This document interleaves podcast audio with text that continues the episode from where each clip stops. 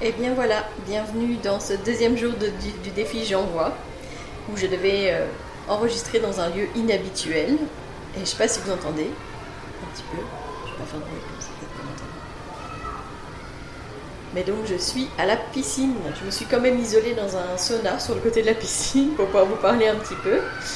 Mais, euh, mais voilà, comme ça on, on remplit la contrainte créative du jour, qui était euh, quand même euh, un beau challenge de trouver où est-ce que j'allais enregistrer cet épisode. Mais euh, je vous souhaite en tout cas une bonne écoute en espérant que ce sera assez audible.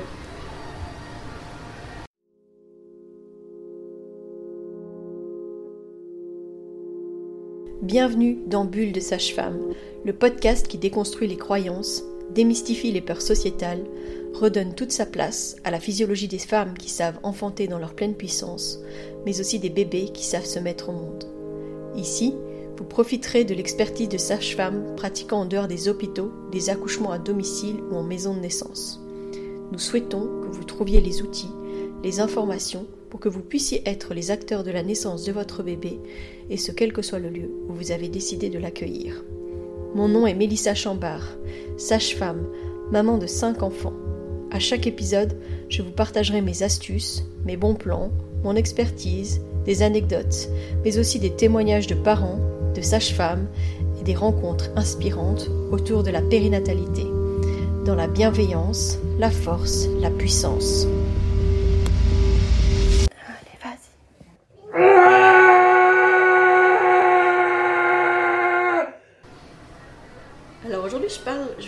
Justement d'être dans un lieu comme euh, la piscine pour euh, aborder un sujet euh, qui est souvent minimisé ou en tout cas pas tant écouté que ça ou alors fort médicalisé à outrance. c'est la question des nausées et des vomissements pendant la grossesse. Ça m'a donné cette idée parce que je dois avouer que la piscine, ça a quand même une odeur assez particulière et que ben, moi personnellement, c'était un lieu difficile en début de grossesse, ben, notamment à cause des odeurs et que ça m'amenait euh, facilement, en tout cas des nausées. C'était pas un lieu où euh, j'étais euh, sereine pour venir en début de grossesse. Donc je me suis dit que ça serait un bon objectif aujourd'hui bah, de démystifier ces symptômes et vous fournir un peu des, des, des, pistes de réflexion de pourquoi est-ce que les femmes ont ces nausées, ces vomissements en début de grossesse. Mais aussi mais aussi en fait d'expliquer euh, et de vous donner peut-être des conseils pratiques pour aider à soulager ces inconforts de début de grossesse. Bon, déjà, il y a quand même une chose importante à savoir, c'est que euh, on a longtemps en fait euh, mal vu les nausées et les vomissements. Limite, voilà, dans les civilisations anciennes, on disait que c'était un symptôme qui était plutôt attribué à des croyances religieuses, mythologiques. Au Moyen Âge, on, on interprétait ça comme des signes d'influence maléfique ou alors que c'était une maladie qui était causée par un déséquilibre mystique. C'était assez, euh, assez ancré que c'était euh, lié à autre chose que, que, que, simplement la physiologie de la grossesse.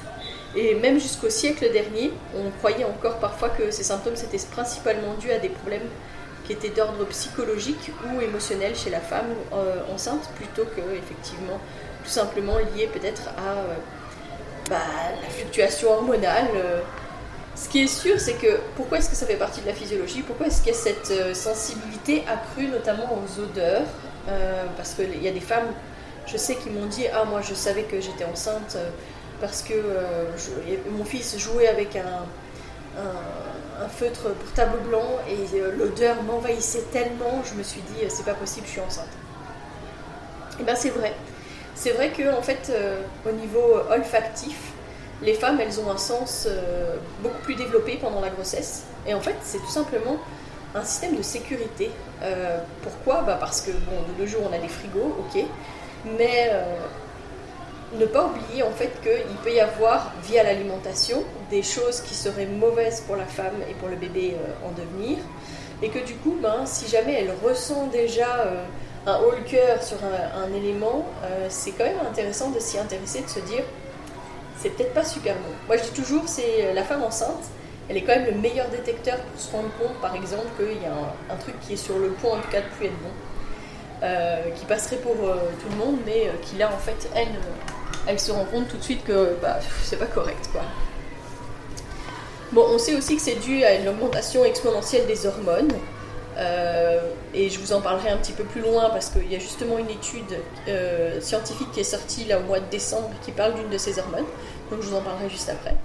Je veux aussi vous dire que c'est parfois un signe hyper positif de la grossesse. Il y a des femmes, et notamment quand elles ont vécu un arrêt de grossesse, pour qui le fait d'avoir des nausées, euh, voire des vomissements, c'est presque un soulagement. J'ai, euh, je me souviens aussi euh, d'une maman qui me disait que c'était dur, mais que limite elle jubilait à chaque fois parce que ça lui disait au moins que tout allait bien et que, en tout cas, les hormones continuaient à augmenter et que c'était pour ça qu'elle avait des réactions comme ça. Donc c'est quand, même, quand même important. Et donc heureusement, il y a quand même une évolution dans les approches et, les prises en compte des traitements euh, bah, pour les, femmes qui ont euh, ces nausées, ces vomissements. Mais je pense que de nos jours, on va même parfois peut-être trop vite donner des médicaments dont les femmes ont parfois du mal à se, à se défaire parce que le navalide notamment, qu'on donne quand même de manière assez facile, je trouve, euh, maintenant, euh, ben, les femmes elles disent euh, en fait euh, j'ai du mal à arrêter parce que dès que j'arrête je me sens un peu moins bien, c'est difficile, etc.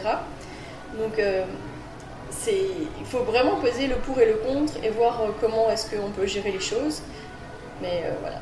Donc je vous disais qu'il y a une toute nouvelle étude qui date de décembre, une étude américaine, qui met en lumière justement une des hormones qui joue un rôle dans, dans ces, nausées, ces vomissements c'est la GDF15.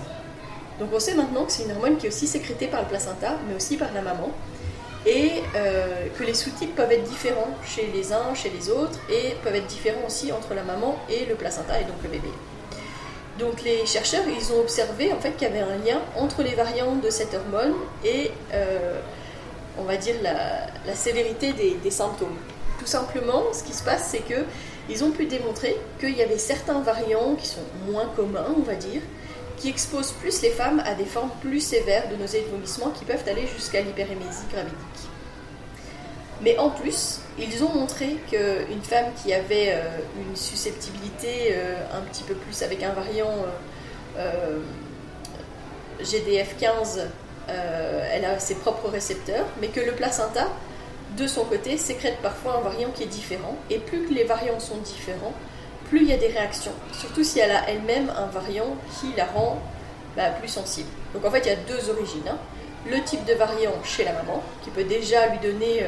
Euh, euh, elle peut déjà appartenir à un groupe en fait avec une sensibilité accrue et donc ça peut expliquer ces femmes qui euh, ont justement le plus grande allez un petit peu d'animation qui vont avoir une plus grande sensibilité euh, à ce niveau-là, mais aussi euh, le fait qu'il y ait une différence entre l'hormone chez la maman et l'hormone placentaire. Donc euh, voilà.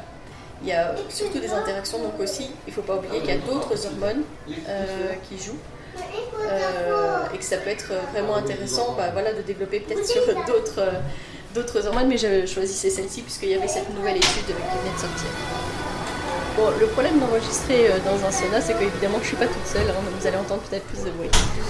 Euh, donc voilà. Donc au niveau des choses que vous pouvez faire et, euh, qui sont possibles pour, pour aider, bah déjà, c'est une des, premières choses qu'on préconise souvent, c'est de manger même avant de se lever, pour éviter d'avoir l'estomac vide, et, parce que c'est quelque chose, le fait d'avoir l'estomac vide qui peut vraiment aggraver les nausées. Et donc, ben, un encas léger, un biscuit sec, euh, des fruits, euh, parfois, euh, voilà, juste à la portée de main, même avant de sortir de son lit. Dans le même esprit, dans l'idée de ne pas garder l'estomac vide, on peut vraiment fractionner les repas tout au long de la journée, avec des repas peut-être plus allégés, parce que souvent, quand c'est des repas qui sont plus lourds, ben, il y a plus de risques de développer des choses. Alors dans les éléments et les aliments qui fonctionnent bien, il y a euh, le gingembre et le citron qu'on peut prendre par infusion, euh, à chaud ou à froid, tout est possible. Les deux sont de toute façon réputés pour des propriétés euh, anti-nauséeux et vous pouvez vraiment effectivement utiliser du gingembre frais et du citron frais que vous infuser euh, dans l'eau chaude ou dans l'eau froide. Si c'est dans l'eau froide, je vous recommande juste de le mettre le soir avant, euh, avant la nuit, comme ça ça aura le temps d'infuser toute la nuit et vous pourrez boire tranquillement l'infusion. Euh, le gingembre, on peut aussi en croquer des morceaux si on aime bien le gingembre évidemment parce que ça pique.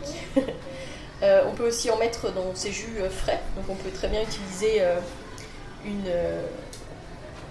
un extracteur de jus et mettre un peu de, gingembre dans son jus de légumes ou de fruits pour justement aider aussi au niveau de, des nausées. une autre chose qu'on peut utiliser, c'est les huiles essentielles de citron. Alors évidemment, on ne peut pas en utiliser à outrance, hein, mais on peut toujours mettre 8 gouttes d'huile essentielle de citron dans un litre d'eau. Euh, par exemple, pour mettre dans sa gourde de la journée. La seule chose, c'est qu'il faut réémulsionner à chaque fois parce que l'huile essentielle, elle va avoir tendance à se mettre au-dessus de l'eau. Donc, juste avant de boire, bah, secouer la, la, gourde avant de boire en petites gorgées. Ça, ça peut euh, aider euh, énormément à ce moment-là. donc, toujours utiliser des huiles essentielles de qualité, évidemment. Alors, on peut aussi utiliser la menthe poivrée. Alors, attention, on peut utiliser la menthe poivrée en infusion. Euh, on peut, euh, mais on ne peut surtout, surtout, surtout pas, mettez un gros warning, euh, mais on peut surtout pas utiliser d'huile essentielle de menthe. Ça c'est interdit pendant la grossesse et même pendant l'allaitement. Donc vraiment attention à ça. Mais en infusion, vous pouvez utiliser, vous pouvez aussi sentir un peu de la menthe poivrée, mais vous ne pouvez pas utiliser d'huile essentielle. Alors, on peut utiliser des techniques de respiration qui vont peut-être vous aider à diminuer le stress et l'anxiété, qui peuvent donc atténuer l'effet voilà, avoir au niveau euh, des nausées. Euh, on peut utiliser bah, la, méditation, la relaxation, parfois le yoga, euh, la cohérence cardiaque. Donc vraiment des choses qui ont parfois vont apaiser. Et c'est vrai que quand on sent que la nausée va arriver, qu'on n'est pas bien, on peut toujours avoir un peu ouais, le, cœur qui palpite, pas se sentir super bien. Et donc on peut utiliser euh, ces, techniques-là pour en tout cas euh, se, remettre euh, au, bon, au, bon, rythme et apaiser un petit peu les sensations. voilà, vous entendez les petits enfants qui sont à côté de moi, c'est ok. on peut aussi utiliser l'acupuncture. Donc ça c'est une technique qui fonctionne assez bien en général chez les patientes. Donc c'est vraiment euh, aller voir quelqu'un qui euh, est, euh, on va dire, outillé pour aider les femmes enceintes dans ce genre de situation. Mais ça a de réels impacts. En général, ça fonctionne, plutôt bien. Évidemment, si on n'est pas phobique des, aiguilles, sinon c'est un petit peu plus compliqué. Il y a également l'homéopathie. Alors, le, on va dire que le remède de base pour ce genre de symptômes, c'est Nux vomica. Mais c'est toujours intéressant d'aller voir un homéopathe, surtout si vous avez l'habitude d'être suivi par un homéopathe, de prendre contact avec votre, votre homéopathe parce que euh, ça doit souvent être adapté en fonction de votre terrain. Et donc ça sera beaucoup plus adapté en fonction de votre situation si vous allez chez votre médecin qui a l'habitude de vous voir, qui vous connaît et qui sait comment est-ce que ça fonctionne euh, pour vous et qui pourra vous proposer un remède homéopathique qui sera vraiment adapté à votre situation. Ce que je vous conseillerais, c'est de rester bien hydraté. Euh, c'est vrai que quand on a la nausée, qu'on vomit, c'est parfois difficile, mais donc c'est pour ça que je vous dis aussi de boire par petites gorgées, peut-être, si jamais vous êtes dans un moment où c'est beaucoup trop intense. Mais vous pouvez aussi boire parce que parfois les boissons fraîches ou les glaçons peuvent vraiment aider euh, pour soulager un petit peu les nausées. Euh, et en tout cas, c'est vrai que si jamais vous vomissez beaucoup trop, il faut être vraiment attentif à rester hydraté. Évidemment, ce serait euh, d'éviter aussi les odeurs fortes. moi, je vais vous dire, honnêtement, euh, c'est euh, quelque chose qui chez moi posait beaucoup de problèmes, mais donc c'est peut-être se prémunir d'odeurs qui pourraient être trop fortes et éviter des lieux où ça pourrait occasionner des difficultés. C'est vraiment important de consulter un professionnel de la santé pour chaque personne parce que chaque personne réagit différemment. L'hyperémésie euh, parfois, ça doit être pris en charge vraiment médicalement parlant parce qu'il y a une trop grosse perte de poids, parce que euh, l'effet sur euh, la qualité de vie est trop grande. Et donc, c'est vraiment important de, s'assurer qu'on est toujours OK. Quoi. Parce qu'on ne peut pas juste dire Ah bah oui, elle est enceinte, donc c'est normal qu'elle vomisse. oui, mais si elle vomit 20, 30, 40 fois par jour, là, c'est clairement pas OK en fait. Moi, je peux vous dire personnellement que ma première grossesse, dans les premières semaines de grossesse, j'ai perdu 6 kilos. Euh, et c'était pas hyper confortable, mais j'ai pas été jusqu'à être hospitalisée ou quoi que ce soit, tout s'est régularisé euh, petit à petit. Mais le plus difficile pour moi, c'était les odeurs, et notamment, en fait, je devais prendre le métro pour aller à l'école, parce que j'étais encore étudiante à l'époque. Et euh, c'est vrai que les odeurs de, métro, les gens, l'odeur un peu mécanique, hein, comme ça, des rames de métro, c'était vraiment le plus difficile pour moi, et ça, ça a entraîné quasi à chaque fois systématiquement des vomissements. Et euh, bah après, ce que j'ai fait, euh, notamment bah, pour mes grossesses suivantes, comme je savais que j'avais tendance à être fort touchée par les odeurs fortes, bah, par exemple, même si par exemple je me baladais dans, dans, la, dans la rue, si à un moment donné, il y avait, je savais que j'allais croiser un fumeur et que l'odeur du tabac m'incommodait énormément, soit je retenais ma respiration le temps de dépasser cette personne, soit bah, je me mettais à respirer tout simplement avec la bouche pour pas être incommodée de la même manière. Alors je respirais par la bouche, mais par toutes petites soufflées en voilà, sans, sans, prendre des grandes boulées d'air qui m'auraient dérangé, je pense, au niveau de la fumée. Mais voilà, c'était euh, un moyen pour moi de faire en sorte que ça me dérange moins. Je consommais aussi beaucoup de gingembre et sous toutes ses formes. Je crois que je mangeais euh, du gingembre qui était vinaigré, je, mettais du gingembre dans tout ce que je consommais. Euh, je buvais constamment du gingembre. Donc voilà, c'était quelque chose qui est possible aussi. Voilà. Ben, J'espère que cet épisode euh, hors du commun avec le bruit, la piscine, les enfants, etc., c'était euh, audible pour vous. Euh, je vous rappelle qu'il y a toujours le concours des 10 000 écoutes, que vous pouvez aller participer sur le compte Instagram de Bulle de Sage-Femme Podcast, que je vous invite aussi à le partager et à me partager justement sur ce concours vos meilleurs moments du podcast ou vos suggestions de, de sujets pour euh, les prochains épisodes. Je vous donne rendez-vous demain et d'ici là, portez-vous bien.